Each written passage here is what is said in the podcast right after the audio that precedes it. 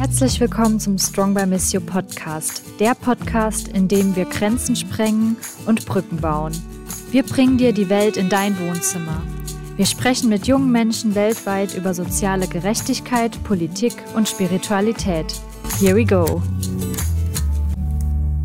Ja, super. Herzlich willkommen hier äh, bei unserem Strong by Missio Podcast. Wieder schön, dass ihr eingeschaltet habt. Wir haben heute zwei Studiogäste auf einmal zu Besuch. Das ist einmal Tobias Sauer und dann die Lea Weigand. Und ja, herzlich willkommen an euch beide. Schön, dass ihr da seid. Ich würde euch gerne einfach zu Beginn mal fragen, Tobias und Lea, wer seid ihr, was macht ihr und wo steht ihr gerade so mit euren Projekten? Ja, hallo, ich freue mich, bei euch dabei zu sein. Ich bin Lea Weigand, ich wohne derzeit in München ähm, und ich bin Spoken Word Künstlerin und Poetry Slammerin. Also ich schreibe Texte und trete damit auf bei verschiedenen Events und eben auch bei Slams. Und äh, ich bin natürlich im, im Ruach-Netzwerk und das ist das, was mich vor allem mit dem Tobias verbindet. Ja, hi, mein Name ist Tobias. Ich bin äh, katholischer Theologe und habe vor einigen Jahren äh, Ruach jetzt gegründet. Das ist eine, ein kleines Medienunternehmen, was sich so beschäftigt mit Beratungen, Konzeption und Evaluation von Projekten im Bereich von Glaubenskommunikation. Wir haben mittlerweile einen kleinen Store und einen kleinen Verlag und äh, das wunderbare äh, Netzwerk an christlichen Content Creatern, äh, ökumenisches christliches Content Creator Netzwerk, wo äh, ich, ich ende meine Vorstellung genauso wie du, Lea, wo Lea Teil des Netzwerks ist. Ja, und ich glaube, interessant ist auch, wir hatten ja alle schon mal irgendwie miteinander zu tun. Also mit Tobias äh, hatte ich das erste Mal zu tun, weil du, Tobias, ja auch einen Artikel für Forum Weltkirche, unser Mission-Magazin, geschrieben hattest, genau über deine Projekte und die Frage, was das auch für äh, Potenziale vielleicht hat für die Diskussion, die gerade äh, während des synodalen Prozesses hier in der Deutschen Ortskirche laufen. Und Lea, mit dir hatten wir auch schon das Vergnügen letztes Jahr bei einer Jugendaktion von Strong by Missio. Da warst du auch als Poetry Slammerin mit dabei. Also das vielleicht nochmal so als Hintergrund, wie wir auch heute über verschiedenste Kanäle und frühere Projekte schon zusammengefunden haben. Toll, dass das jetzt so geklappt hat, dass wir uns hier zu dritt treffen. Und Tobias, du hast gerade schon gesagt, du verstehst dich als katholischen Glaubenskommunikationsberater. Und wir haben uns nochmal so die Frage gestellt, was ist das? Ähm, ich glaube, das wäre für unsere Community sehr interessant, weil wir auch gerade mit Strong by Missio versuchen, ja, ein internationales Community-Projekt aufzubauen. Und das braucht natürlich vor allem digitale Medien, digitale Kommunikationsstrukturen. Kannst du da mal erklären, was verstehst du darunter für dich und wie bist du auf diese Idee und auf dieses Selbstverständnis gekommen? Kommen? Es gibt ja äh, wie bei vielen Sachen in der Theologie ein Wust an unterschiedlichen Begrifflichkeiten, die mal mehr oder mehr weniger dasselbe bezeichnen. Und wenn man sich der Frage, mit der Frage beschäftigt, wie funktioniert das eigentlich, dass Glaube entsteht? Das ist ja so eine Grundsache. Dann gibt es so verschiedene Begriffe. Das eine, den habt ihr ja im Namen, das ist die Mission. Den würde ich sagen, der ist ähm, schwierig in der Theologie zumindest, weil er, weil er äh, meint, ist nicht so trennscharf, aber prinzipiell meint er eine Erstverkündigung mit dem Ziel der Übernahme. Also wäre Missionsberater schon ein bisschen schwierig. Das zweite ist die Frage nach Verkündigung. Die hat auch was von Einbahnstraße ganz oft. Also ich weiß etwas, was du noch nicht weißt und ich bin wie so ein kleiner Engel, der dir da verkündet, worum es geht. Dann der Begriff der Evangelisation in der katholischen Theologie. Ähm, kleine Anmerkung, in der evangelischen Theologie ist Mission und Evangelisation äh, genau gekreuzt. Also äh, da ist Mission der offenere Begriff und Evangelisation der schärfere Begriff. In Evangelisation meint einen gesamtgesellschaftlichen Transformationsprozess auf das Reich Gottes hingerichtet. Also ähm, die, die, der Versuch, dass die gesamte Gesellschaft, christlich oder nicht christlich, daran arbeitet, dass paradiesische Zustände entstehen. Und ähm, dann saß ich da und dachte mir, ja gut, eigentlich will ich ja nur sagen, ähm, man sollte ein bisschen weniger scheiße sein, wenn man über Glauben redet und äh, netter und offen und ehrlich und wenig übergriffig und was nutze ich da? Und dann nach äh, viel, also am Anfang haben wir uns auch genannt, ein Netzwerk für innovative Verkündigung haben wir da viel hin und her, passt der Glaubenskommunikationsbegriff oder Glaubenskommunikation eigentlich ziemlich gut, weil Kommunikation bedeutet ja, es gibt Fragen und Antworten. Ne? Also kirchliche Kommunikation bedeutet ganz oft, es gibt Antworten. Punkt.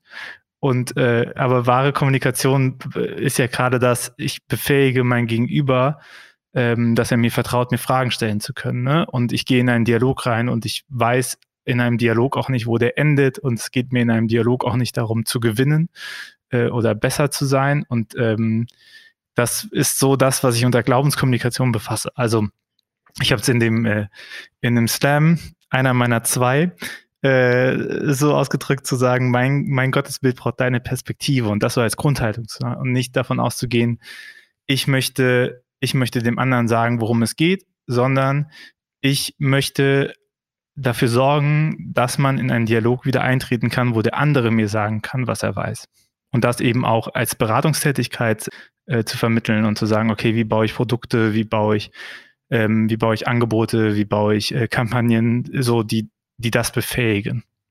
Und basierend auf diesem Verständnis hast du dann das Ruach Jetzt Netzwerk gegründet oder wie lief das dann genau ab? Das heute ist es so ein großes Netzwerk und ich finde das total beeindruckend und frage mich, wie ist das, wie funktioniert das? Äh, du bist da so aktiv. Wie bist du da vorgegangen, diese, dieses Netzwerk aufzubauen? Ja, ich frage mich auch manchmal, wie das funktioniert. Aber äh, da eigentlich ist es halt hm, wir haben 2015 angefangen mit dem Blogprojekt und es gab da zwei Erfahrungen. Das erste ist, dass äh, progressive KatholikInnen sich ganz oft einsam fühlten. Also man irgendwie die Idee hatte, äh, dass man alleine an der Sache kämpft. Und das ist ein bisschen traurig, äh, denn es ist ja nicht so, dass man die, die erste Generation ist, die irgendwie dachte, äh, Glaube muss ja nicht übergriffig sein, sondern darf auch zur Freiheit führen also irgendwie der Gedanke, den halt zu vernetzen und Leute, die das, äh, die das ähnlich sehen, eben durch die Bank vernetzt zu haben. Und das zweite ist, dass äh, wir damals im Blogprojekt die Erfahrung gemacht haben, äh, dass wir, wir hätten 60 Euro gebraucht pro Jahr, damit wir kostendeckend arbeiten und das war nicht möglich, erstaunlicherweise. Äh, also erstaunlicherweise jetzt auch, wenn man das irgendwie professionell macht. Hm. Und äh, so diese Einsicht zu haben, okay, wenn man sich zusammenschließt und eben es auch eine, eine Finanzierung gibt, dann sollen Projekte nicht daran scheitern, dass sie sich nicht finanzieren können. So, weil das ja wirklich keine teuren Projekte sind meistens so. Und äh, dafür, dafür eine, ähm, eine Basis und eine Plattform zu schaffen. Und dann, wie ist es entstanden? Ich bin 2014 habe ich angefangen, Science Slams zu machen. Das war so, äh, das war so der Ausgangspunkt. Äh, böse Zungen behaupten, äh, diese zehn Minuten Vortrag waren lange Zeit das Einzige, was von meiner Magisterarbeit existieren würde. Das weiß ich natürlich, weiß ich natürlich entschieden zurück. Ähm, genau. Und dann, wenn man es aber herumgeht, dann trifft man auf einmal Leute, äh, wo man sagt, okay, das passt irgendwie. Fabian, der jetzt den Sektor-Podcast macht, war ganz, ganz früh dabei und äh, dann hat sich das nach und nach so entwickelt und auch noch heute suche ich Leute, die äh, guten Stuff machen, der nicht 0815 ist, der, äh, wo man irgendwie sehen kann, dass die Leute Bock drauf haben, eigenständig Wege darin zu betreiben. Die spreche ich an, die versuche ich zusammenzuführen. Das ist so ein bisschen die, die Idee. Aber letztendlich äh, ist ein Netzwerk immer nur so stark wie seine Teilnehmenden. Und deshalb sind wir ja auch so froh, dass Lea heute dabei ist, weil sie ist ja eine dieser Teilnehmenden. Wie habt ihr zwei denn zueinander gefunden? Wie habt ihr euch kennengelernt?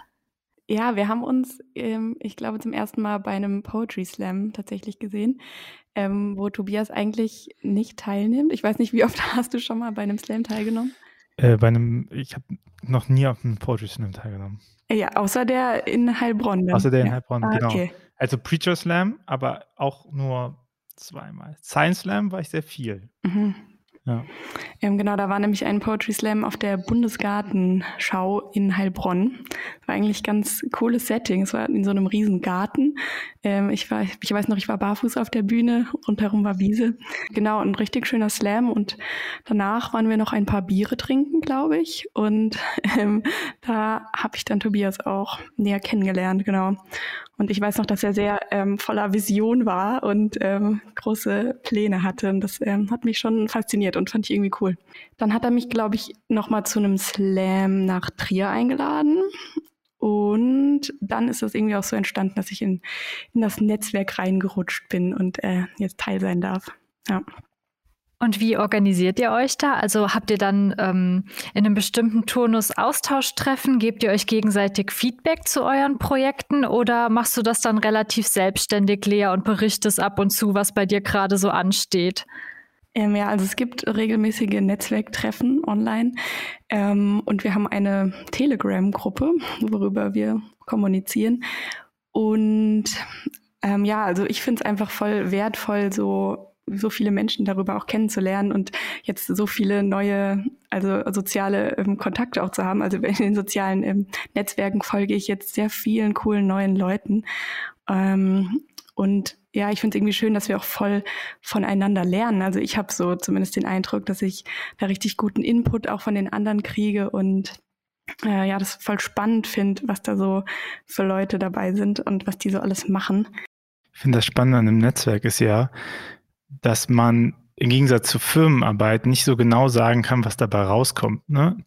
Also ich, ich, in diesem Netzwerk gibt es viele Projekte, die entstanden sind, wo ich jetzt nicht sagen kann, die sind durch das Netzwerk entstanden, aber wo ich schon das Gefühl habe, dass die Tatsache, dass Leute sich einmal wussten, ah, ich bin im selben Netzwerk, äh, dass es einfacher war, sich anzusprechen. Ne? Also das, ich merke das ja selber. Also irgendwie, dass man, keine Ahnung, ab dem Moment, wo Marco im äh, Marco Michalsik im Netzwerk ist, äh, hat man irgendwie weniger Hemmungen, mal bei Instagram zu schreiben, hier, wie sieht's aus, so und so. Und davor war es irgendwie, äh, okay, ich hatte mal die CDs gekauft, als ich den noch nicht persönlich kannte und mal gucken, weiß ich jetzt nicht, ob der mir antwortet, wenn ich dem anschreibe. Ne? Das ist natürlich alles sehr viel im Kopf und äh, nicht real. Also meine Erfahrung ist, dass eigentlich egal, wen man anschreibt, man meistens eine Antwort bekommt. Ne? So, aber äh, das, äh, so ein Netzwerk macht die Leute untereinander verfügbarer und, und dadurch kann halt voll viel entstehen, ähm, einfach weil man, weil man weiß, dass man jemanden ansprechen darf. So. Ja, ich glaube, es ist schon irgendwie ein Stück weit identitäre Zugehörigkeit, oder? Dass man weiß, man, man teilt vielleicht eine gewisse Vision. Ich weiß nicht, ob, ob das bei euch, ob es auch so eine gemeinsame geteilte Vision von Kirche und von Glauben dann auch gibt oder ob das auch sehr divers ist in den Vorstellungen. Aber allein, dass man einfach weiß, man gehört zu diesem Kollektiv und ist füreinander verfügbar, das finde ich doch eine tolle Sache, dass man voneinander weiß, auch nochmal von ganz anderen Projekten vielleicht erfährt als dem eigenen, was man vorher gar nicht so auf dem Schirm hatte, kann ich mir vorstellen.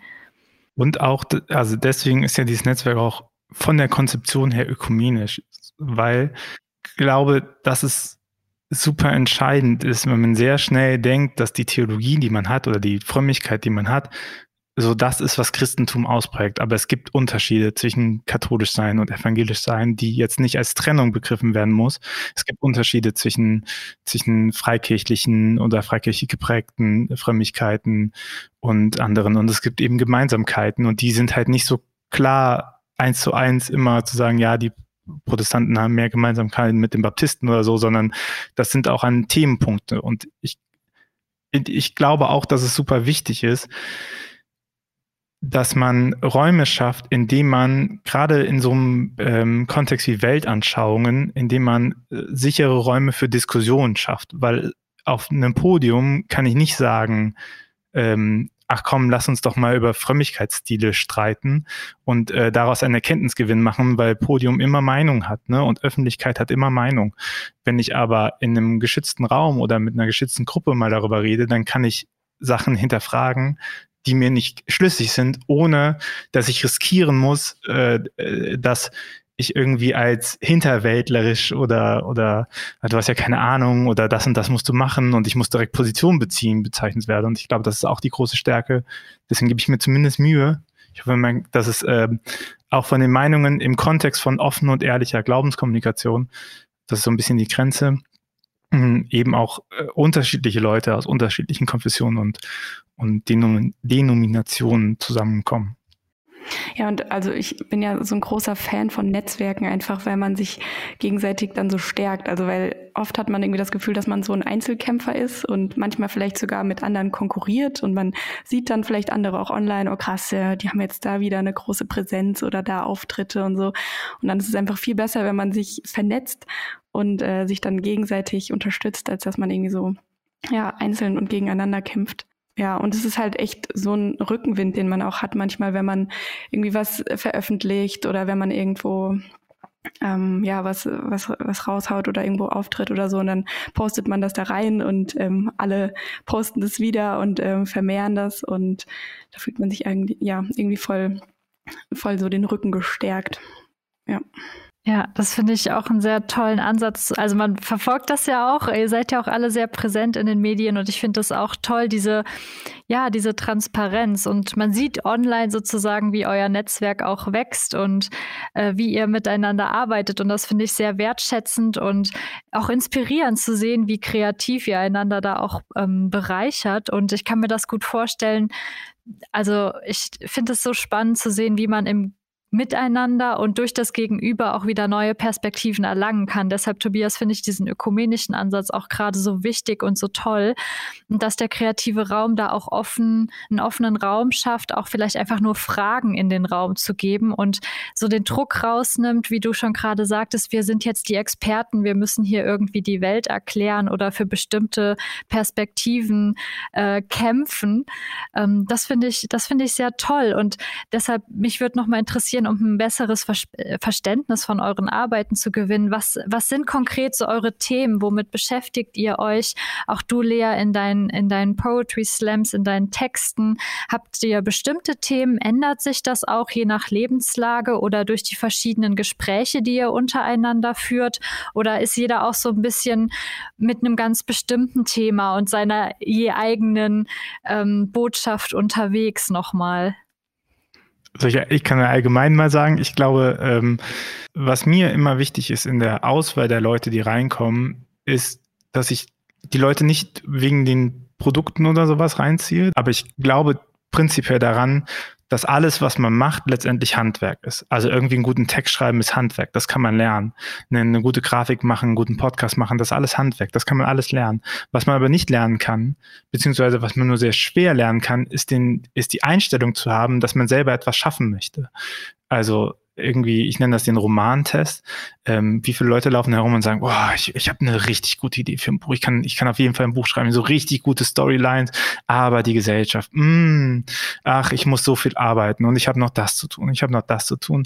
Und äh, wenn man denen halt ein Blatt Papier gibt und sagt, so, jetzt hast du eine Woche Zeit, hier sind 1000 Euro, also du bist nicht unterfinanziert, du kannst jetzt mal diese Woche arbeiten, mach einfach mal, nimm das und dann fällt auf so, ja gut, ich habe ja einfach mir noch nie damit über Gedanken gemacht. So, ich weiß gar nicht, wie, wo fange ich an, was ist der erste Satz und so.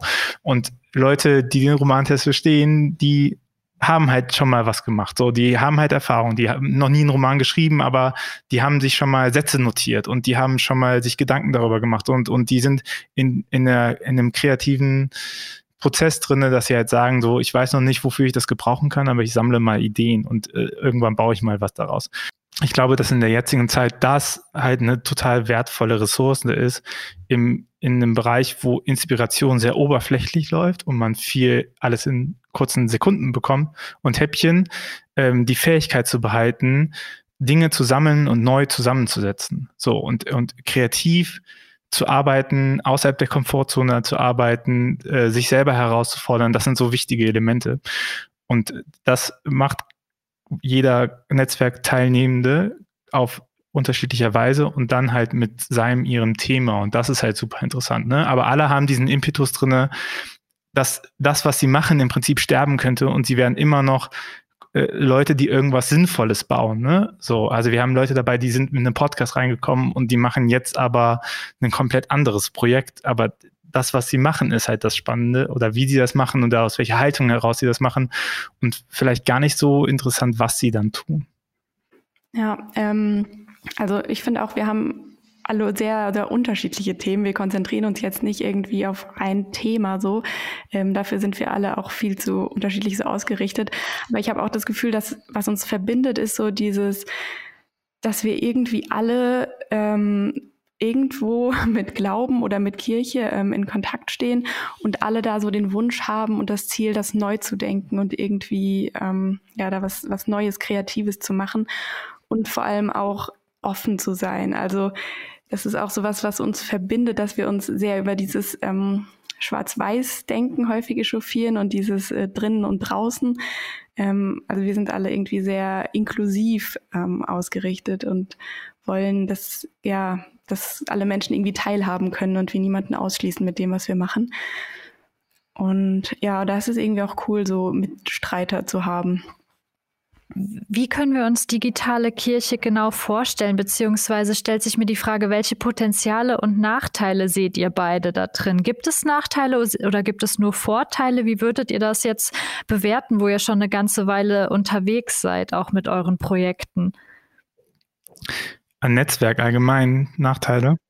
Naja, der Nachteil an einem Netzwerk ist natürlich, dass nicht jeder mitmachen kann. Denn in einer Welt, in der jeder publizieren kann und wo die, die Tatsache, auf Bühnen zu gehen oder sowas nicht das große Problem ist, glaube ich, ist die Aufgabe von Netzwerken nicht zu sagen, dann nehmen wir einfach jeden, der das macht, rein, sondern genau wie eine Zeitung äh, zu kuratieren und zu sagen, da, es gibt ein Label und das hat eine gewisse Qualitätsvorstellung und danach werden die Leute mit ausgesucht und das bedeutet nicht, dass Leute, die nicht drinne sind, nicht gut sind, sondern es bedeutet nur, dass die Leute, die drinne sind, eben dieses, dieses Profil mit vervollständigen. Und das kann manchmal auch Gründe haben, wie wir haben einfach von einer Kategorie super viele Creator drinne. So, was brauchen wir jetzt die 15., 16. Person, die genau dasselbe macht, nur in ihrer anderen Persönlichkeit. So, und dass man eben äh, differenzieren kann und dass man eben zum Beispiel äh, Denominationen ausgleichen kann oder Geschlechter ausgleichen kann oder hauptamtlich, ehrenamtlich ausgleichen kann oder selbstständig Angestellte ausgleichen kann, so, weil das letztendlich wichtig ist für so ein Netzwerk. Und das schließt per Definition Leute aus im Mitmachen. Auf der anderen Seite kann ich nur Leute daran motivieren, zu sagen, bildet selber Netzwerke. Das ist ja nichts Exklusives in dem Sinne, dass das niemand machen kann. So, schreibt die Leute an, mit denen ihr gerne zusammenarbeiten wollt, versucht Austauschplattformen mit denen zu machen. Und wenn es nur erstmal eine WhatsApp-Gruppe ist und wenn es nur ein E-Mail-Verteiler ist oder wenn es nur ein einmal im Jahr Zoom-Meeting ist, das ist letztendlich egal das Wichtige ist, dass man mit den Leuten, die einen inspirieren und wo man denkt, dass die einen auch weiterhelfen, wo man denkt, dass man was von denen lernen kann, dass man die einfach nah bei sich hält. Ne? Und, und so entstehen Netzwerke. Und das Ruach-Netzwerk ist nicht das einzige Netzwerk oder die einzige Möglichkeit, in diesem Bereich Glaubenskommunikation zu arbeiten. Das ist eine sehr schöne, aber es ist äh, nicht die einzige und nicht die letzte und es ist auch nicht die erste. Und ich glaube, sich dem immer klar zu machen, so ist, man muss nicht nur bei etwas mitmachen, um in etwas zu sein, sondern man darf auch eigenständig einfach was starten, um es neu zu machen. So, es gibt auch andere gute Netzwerke, die entstanden sind. Nia Wortmusik zum Beispiel ist ein Poetry, Spoken Word Netzwerk. Genau, es gibt das Fachkollektiv, das feministische Andachtskollektiv, äh, was eine, ein Netzwerk von feministischen TheologInnen auf Instagram ist. Ähm, und ne, so, so, das sind alles auch Teilmenge. Manchmal überschneidet sich das in den Creatoren, manchmal nicht. Und ich glaube, das ist wichtig zu wissen, dass es exklusiv ist, aber dass es nicht exklusiv ist, ein Netzwerk zu machen. Ja, ich glaube, deine Frage bezog sich auch so ein bisschen auf das Digitale, oder? Ja, genau. Ähm, weil ja, auch aus eigener Erfahrung jetzt bei unserem Strong by Miss You Kollektiv, unser Anliegen ist es ja, oder die Vision, die wir jetzt für unser äh, ähm, internationales Kollektiv haben, ist, dass wir auch uns über digitale Medien vernetzen wollen zwischen jungen Erwachsenen im globalen Norden und denen im globalen Süden. Und das birgt ganz viele Chancen, merken wir gerade, aber es ist auch nicht immer einfach. Und da hat mich jetzt auch interessiert, wie ihr das wahrnehmt wahrnehmt. Und vielleicht kann ich auch gleich ein bisschen berichten, was so unsere ersten Erfahrungen und Beobachtungen waren. Und vielleicht habt ihr da ja auch als ExpertInnen ein paar Tipps noch. Ja, wir merken das schon, also gerade wenn es um den Bereich von Weltanschauungen geht, dass das natürlich sehr clashen kann. Ich glaube, dass das große Problem besteht, dass man den anderen immer bewertet auf der Grundlage, was man selber schon weiß. Also wenn ich mit Lea diskutieren würde über ein Thema, und ich sage, boah, das kann man ja gar nicht anders sehen, ne, für mich, weil ich das für mich hingemacht habe, dann fällt es schwer, davon auszugehen, dass Lea ganz andere Erfahrungen hat, die sie zu einer anderen Wertung bringen. So, und vielleicht, wenn sie dieselben Erfahrungen hätte wie ich, dann würde sie auch an diesem Punkt stehen, tut sie aber nicht. Und und das ist natürlich, also je weiter man den Raum öffnet, ne, ich meine, wir sind im deutschsprachigen Raum und wir bekommen das schon mit, zwischen progressiv und konservativer Theologie drinnen, ne, so, da, wir haben da auch ein kleines Spektrum zumindest vertreten, aber noch sehr eng, Das muss man ja auch sagen. Genau, und da wird schon schwierig. So, und ich, ich, das Allerwichtigste ist, dass in diesem geschützten Raum es nicht darum geht, jemand anderen von seiner Position überzeugen zu wollen, sondern dass es in diesem Raum vor allem darum geht, Erkenntnisse zu teilen und an Erkenntnissen zu arbeiten. Wenn wir davon ausgehen würden, dass das Paradies existiert, dann müssten wir das nicht mehr tun. Das existiert aber nicht. Wir wissen nicht, wie Gerechtigkeit funktioniert, aber wir haben alle eine Meinung dazu, was gerecht ist und was ungerecht ist. Und die eine Person kann etwas gerecht finden, was für eine andere Person total ungerecht ist. Ne? Da kommen wir halt nicht weiter, wenn wir ähm, das zu einer Meinungsdiskussion setzen. Und das heißt aber auch, gerade im Bereich von Glaube, dass das eben auch manchmal sehr persönlich, emotional und schmerzhaft ist, weil das, was da postuliert ist, eben nicht irgendwas ist, sondern etwas, was zur Identität maßgeblich dazugehört. Und ich glaube, das ist ein äh, sehr schmaler Grad, an dem so ein Vorhaben eben auch scheitern kann oder an dem jemand sich auch entscheidet, darüber nicht mehr im Netzwerk teilhaben zu wollen oder so. Ne? Und ich glaube, das ist natürlich schade, aber das muss man eingehen, weil ich glaube, dieses Commitment braucht man schon. Also dieses Commitment zu sagen, äh, ich möchte was von dem anderen lernen und es geht mir nicht darum, dem anderen etwas beizubringen. Was vielleicht da ja schon auch mit reinspielt, ist ja dieses, dass man ja immer online kommuniziert und halt auch häufig nur schriftlich. Und ich glaube, dass, ja, also ich meine, das ist ja allgemein bekannt, dass das viel Konfliktpotenzial mit sich trägt, wenn man ähm, viel nur schreibt. Und ich glaube, da ist es äh, wichtig in der Kommunikation auch immer mal wieder Videocalls zu machen oder zu telefonieren, weil es da schon auch leicht äh, zu Konflikten kommt, wenn man den anderen nicht richtig versteht und immer nur liest. Ja.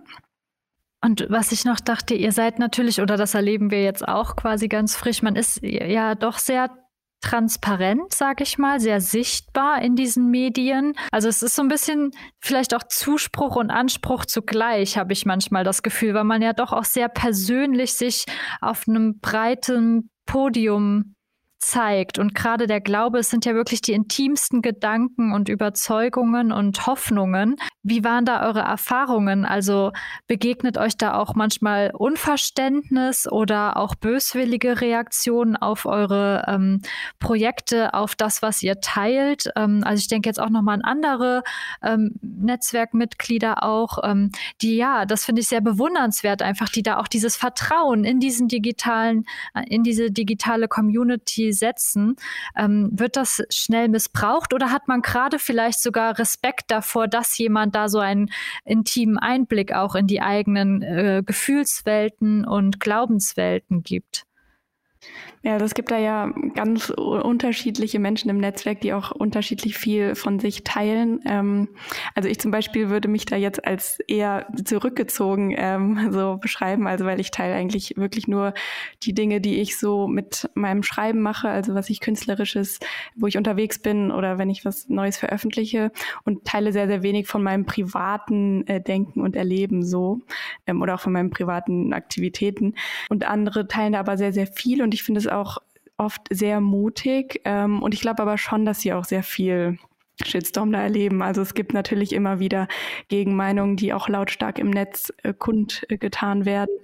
Da ist es schon oft, ähm, ja, braucht sehr viel Mut, um da immer auch wieder so persönlich und ehrlich zu sein. Und ich glaube, es ist aber auch halt ja so wichtig, dass man da so laut ist, auch mit diesen Meinungen, die, ähm, die auf Gegenmeinungen stoßen, weil man halt dann ja anderen Menschen zeigen kann, so irgendwie mir, mir geht's genauso oder ich teile deine Meinung und ähm, ich traue mich das auch jetzt mal laut auszusprechen oder zu sagen.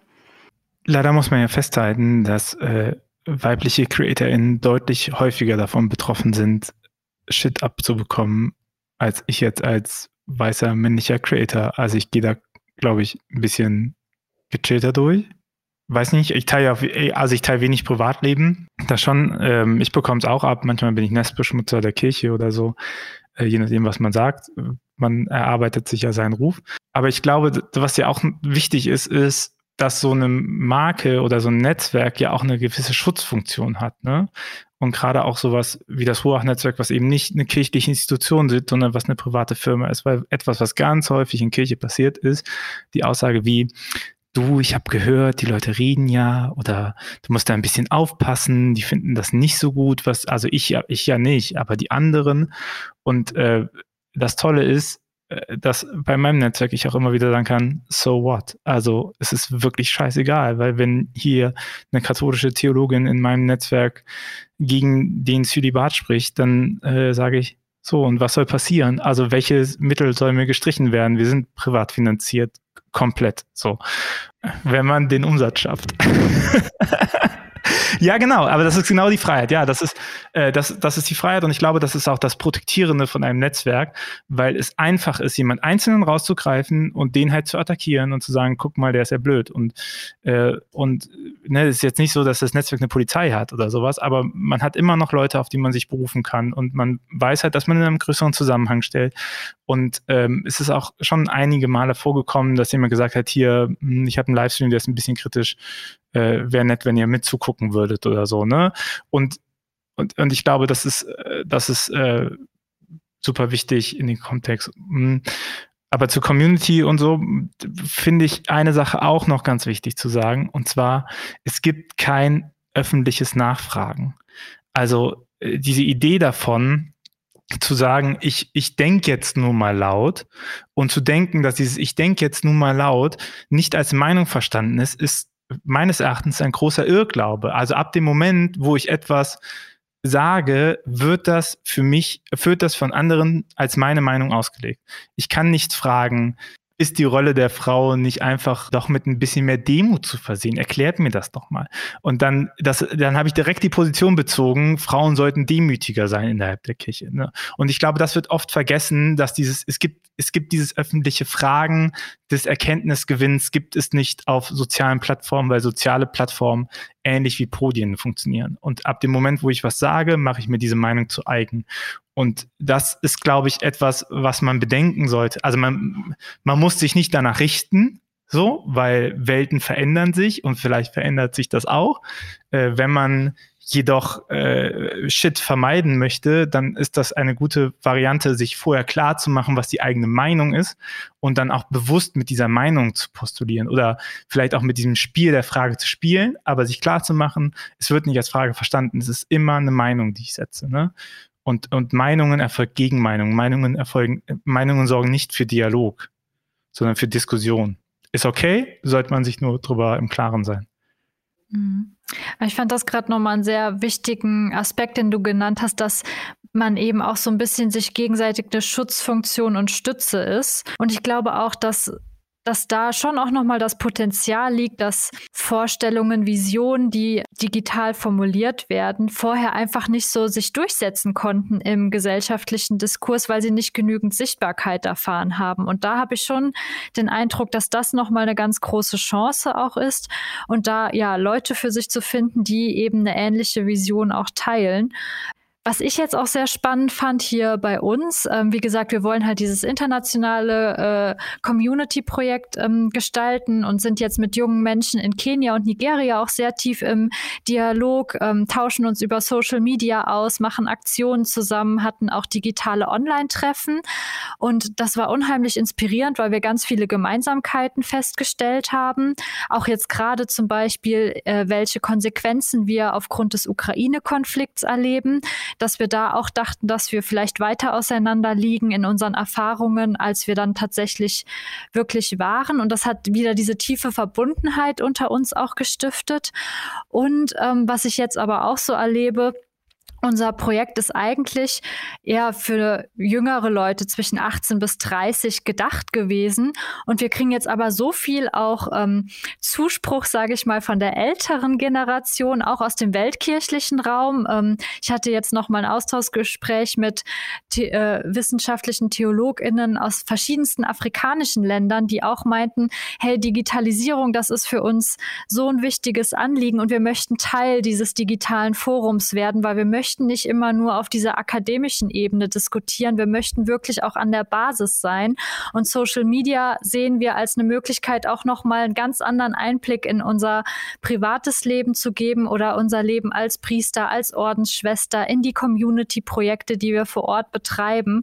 Und auch da nochmal ganz anders und praktischer Zeugnis abzulegen. Und das fand ich super spannend, weil dadurch jetzt, also es war eben für ein junges, jüngeres Publikum gedacht, aber wir merken gerade auch, dass nochmal die ältere Generation gerade richtig auf das aufmerksam wird und da jetzt auch ein, ja, sowohl internationaler, interreligiöser, interkultureller, aber auch jetzt intergenerationaler Dialog aufkommt. Und das muss ich sagen, finde ich super inspirierend, da auch zu sehen, ähm, wir haben mit Themen gestartet, von denen wir dachten, das ist eher für unsere eigene Zielgruppe interessant, aber es gibt ja noch so viel mehr Leute, für die das eigentlich auch eine Relevanz hat. Und ähm, ja, das, das war so unsere erste Erfahrung und gleichzeitig, also das waren jetzt so die Chancen, die wir gerade so ähm, sehen, aber dann sehen wir auch gewisse Potenzi äh, ähm, Herausforderungen. Also tatsächlich, da fängt es an bei Internetzugang, stabilen mobilen Daten. Wie nehme ich wirklich teil an diesen Online-Zoom-Talks? Ähm, wir hatten ganz viele, die uns bei WhatsApp oder Signal geschrieben haben, dass sie gerne dabei sein möchten, aber nicht reinkommen. Also da auch wieder so die Frage, ist es dann doch auch wieder was sehr Exklusives, ähm, sich im digitalen Raum als Kirche treffen zu wollen? Und ja, da dachte ich, vielleicht habt ihr da auch noch mal Tipps, wie man das angehen könnte oder welche Chancen ihr auch noch mal mit mit Blick auf die Weltkirche da seht, weil ja, wir da ja jetzt auch ähm, nochmal die Bischofssynode ähm, gestartet haben. Hättet ihr da mit vor dem Hintergrund nochmal Tipps und Anregungen, welche Potenziale man da noch mit einbringen könnte? Ich habe jetzt ein großes Fass aufgemacht, ich weiß, aber ich dachte, wenn ich so eine Frage stellen kann, dann euch als den ExpertInnen. einmal generell, einmal speziell. Äh, generell, glaube ich, hat ja Digitalisierung oder in diesem Fall digitale Kanäle die Chance, dass Gatekeeper sich wechseln. Ne? Also ich, ich würde nicht behaupten, dass es Gatekeeper nicht mehr gibt. Also ich meine, so ein Netzwerk zum Beispiel ist ja auch irgendwann hat eine Gatekeeper-Funktion. Ne? Ein Zeitungsverlag hat eine Gatekeeper-Funktion, Verlage haben Gatekeeper-Funktion. So, aber es ist einfacher, es zu, zu, ähm, zu brechen, weil es einfacher ist, sich zu vernetzen. So, das ist ja die grundlegende Kompetenz äh, vom Internetzugang oder von weltweiten Netzwerken, also dass man sehr schnell aneinander kommt und dass sich das verschiebt. Und deswegen auch immer wieder die Chance hat, Netzwerke zu bauen und das, die zu stabilisieren und sich dadurch eben aus diesem äh, Trend des Abspruchs der Tradition herauszubewegen. Das ist ja sowas, was Konservative sehr gut können, dass sie progressiven Traditionen absprechen und sagen, ach komm mal, ihr seid die Ersten, guck mal, ihr könnt euch ja auf gar nichts berufen. Und so ein Netzwerk stabilisiert das natürlich und zu sagen, okay, hier speichert, dass wir nicht die Ersten sind, irgendeine Form von Institution. Ne? Also jetzt gibt's Ruach gibt es jetzt seit sieben Jahren und das hat einfach, also da kann man jetzt nicht sagen, es gibt euch erst seit gestern, ne? Also jetzt bald haben wir die zehn Jahre so. Das, das äh, ist, glaube ich, wichtig. Und das ist natürlich Chance und Risiko, weil Gatekeeper irgendwann schließen sie halt auch wieder aus, ne?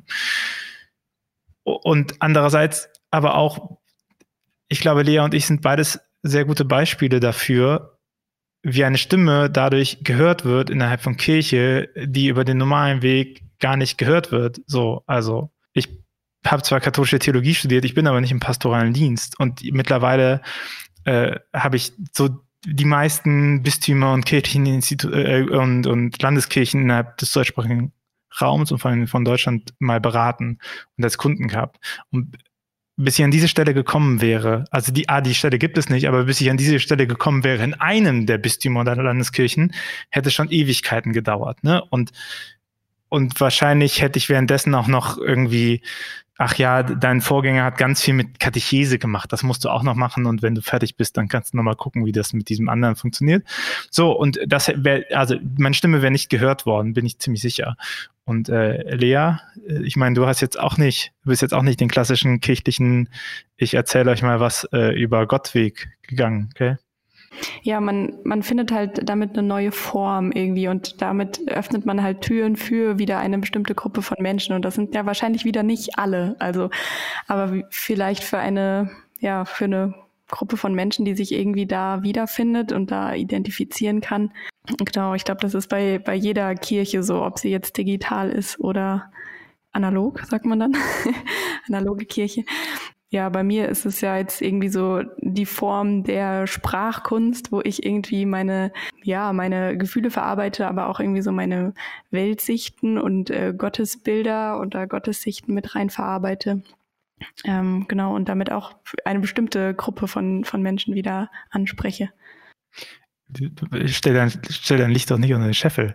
Also was, was ja total besonders ist, ist, dass äh, Lea oder auch Marco oder auch Johannes werden in landeskirchlichen und bistümlichen Kontext gebucht, um auch Workshops zu machen und beizubringen, wie Sprache funktioniert und wie man über Gott redet. Und das wäre unvorstellbar gewesen, noch vor 15 Jahren, dass Leute, die nicht aus der amtskirchlichen Tradition herauskommen, Leute innerhalb der Amtskirchen beibringen, wie man über Gott zu reden hat. So, also ich bin noch aufgewachsen mit dem freikirchlichen Schreckgespenst, ne? Das hat seine wahren und seine, äh, seine unwahren Seiten so, aber das wäre nicht passiert. Also die, das meine ich mit, äh, ähm, die Netzwerke ändern sich, ne? Also und, und die Gatekeeper verändern sich. Und auf einmal merkt man, ach guck mal, die haben so krasse Kompetenzen da drinne und es lohnt sich, das von denen zu hören. Und obwohl nicht alle äh, äh, Theologiestudium haben oder sowas. Ne? Und das ist, das ist undenkbar gewesen so. Das ist eine, eine Krankenschwester den äh, hocheingesessenen Menschen davon erzählt, wie man doch jetzt mal Worte findet über Glaube und sowas. Und ich, äh, ich finde das mega gut, dass das passiert. Ne? Aber das wäre ohne einer digitalisierten Welt, nicht nur ohne digitale Kanäle, sondern auch die Tatsache, dass man Kunstformen hat, die viel darauf bauen, dass Leute sich mit Sachen auseinandersetzen und die Bereitschaft dafür, ähm, sich zu öffnen für, für Inhalte und nicht nur darauf zu gucken, woher jemand kommt, sondern auch, was diese Person zu sagen hat. Ne? Und diese Entwicklung wäre das nicht so weit gekommen. Und ich glaube, das ist schon bemerkenswert. Ja, ich habe ähm, ein gutes Beispiel. Also ich bin in zwei Wochen zu einem Workshop eingeladen und normalerweise gebe ich ja so Poetry-Workshops, so Schreibwerkstätten. Ähm, und da wurde ich jetzt eingeladen zum Thema Kirche neu denken. Und ich war ja so sehr äh, verwirrt. Ich dachte, äh, haben die sich irgendwie verklickt? Ähm, ich bin äh, Spoken Word Künstlerin. Ähm, genau, aber dann haben sie mir das erklärt, dass sie halt das voll spannend finden, so diesen, An ein, diesen Ansatz, wie man Kunst mehr oder Sprachkunst im Speziellen mehr in Kirche einbringen kann oder in Gottesdiensten und wie man so vom kreativen Ansatz aus her Kirche denken kann. Und das finde ich irgendwie voll spannend, weil genau, ich habe nie Theologie studiert oder etwas in der Art gemacht. Ja. Ja, das finde ich auch total spannend zu sehen, dass sich diese neuen Kreativräume öffnen und auch die Möglichkeit besteht, nochmal ja, andere Themen mit einfließen zu lassen, die vielleicht auf den ersten Blick nicht so klassisch theologisch sind, aber eigentlich so viel mit einzubringen haben, um das Thema zu bereichern. Und das finde ich auch super spannend zu sehen, dass ja da nochmal jetzt dieser Kreativraum geöffnet wird und dass du da auch dabei bist, Lea. Also ich kriege da schon wieder richtig Lust auf ein neues Projekt mit dir, merke ich, weil es so toll ist, junge Menschen zusammenzubringen, die einfach jeweils eine Vision haben und ähm, ja eine eigene Sprachfähigkeit mitbringen. Also da habe ich auch das Gefühl, dass ich gerade mit Blick auf Sprache nochmal so viel gerade in den letzten zwei, drei Jahren nochmal verändert hat und eine andere Sensibilität, wie wir auch jeweils die Wirklichkeit in Worte fassen. Und äh, ja, von daher, ich finde es das großartig, dass du da auch weiter mit dabei bist. Yes. Was wäre denn so? Ähm, ich auch. Ja, Tobias auch, das glaube ich. Was wäre denn für die Zukunft? Was wären so eure Wünsche für das Ruach Jetzt Netzwerk, aber auch für euch ganz persönlich? Was erhofft ihr euch von den nächsten Jahren und wo seht ihr euch da mit euren Projekten? Ich hätte Bock oder ich freue mich auf noch mehr ähm, Kooperationen und gemeinsame Projekte ähm, mit so ja verschiedenen ähm, Menschen, die da zusammenkommen. Und da können, glaube ich, noch viele coole Sachen entstehen. Ich habe so gezuckt, weil fragt einen Selbstständige nach der Zukunft. Das ist herausfordernd. Wir haben so eine kleine Vermischung natürlich von Netzwerk und Firma und die Firma hat jetzt enorm investiert nochmal in Personal und wir sind größer geworden und stark gewachsen. Wir sind mittlerweile zu fünft und ähm, dem gilt es jetzt, dass man dieses Momentum nutzt, um genau das, was Lea auch anspricht. Also äh, jetzt ist es wieder möglich. Wir hatten mal für 2020 eine Konferenz geplant, die ist äh, ins Wasser gefallen. Äh, und das wieder anzugehen. Ich meine, wir haben so viele Spoken Word und äh, KünstlerInnen drin, dass es sich bestimmt auch mal lohnt, ein Festival auszurichten. Das wäre schon ganz nice, ne? Manchmal habe ich Ideen im Kopf und dann muss man gucken, wie die realisiert werden. Aber ich glaube, so, so das hier, das zu bauen und irgendwie diese Idee von einer Plattform schaffen und eben auch zu sagen, dass man, dass gute Ideen nicht daran scheitern sollen, dass sie finanziert werden können. So, und, und das im Moment haben wir dieses Momentum und äh, das geht es zu nutzen. Also was ich mir für die Zukunft wünsche, ist, dass äh, die Netzwerkteilnehmer ähm, Spaß daran haben, im Netzwerk zu sein und dass sie merken, dass ihnen das etwas bringt und dass es wertig für sie ist. Also dass es nicht ein Ballast ist, sondern dass es sie in ihrer Arbeit unterstützt. So, das ist das, woran wir arbeiten. Ja, ich würde mich freuen, wenn das mit den Umsetzungen so klappt und wir euch da auch weiterhin mitverfolgen können ähm, und dabei sein könnten.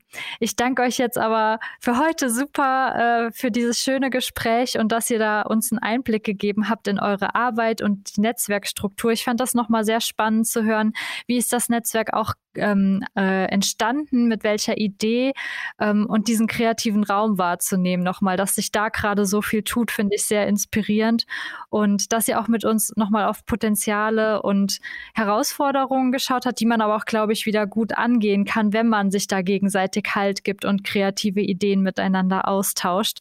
Und ja, wir wünschen euch natürlich dabei auch weiterhin alles Gute und freuen uns, wenn wir da weiter zusammenarbeiten. Ich danke euch ganz herzlich und drücke euch weiter die Daumen für diese tolle Arbeit, die ihr leistet. Dankeschön. Ja, vielen Dank. Danke für die Einladung. Ja, danke schön. Strong by Missio ist ein internationales Community-Projekt von jungen Menschen beim katholischen Hilfswerk Missio in Aachen. Wenn auch ihr Teil unserer Community werden wollt, dann folgt uns auf Instagram und Facebook und schreibt uns dort eine Nachricht. Oder ihr schickt eine Mail an hashtag strongbymissio at missio-hilf.de. Wir hören und sehen uns.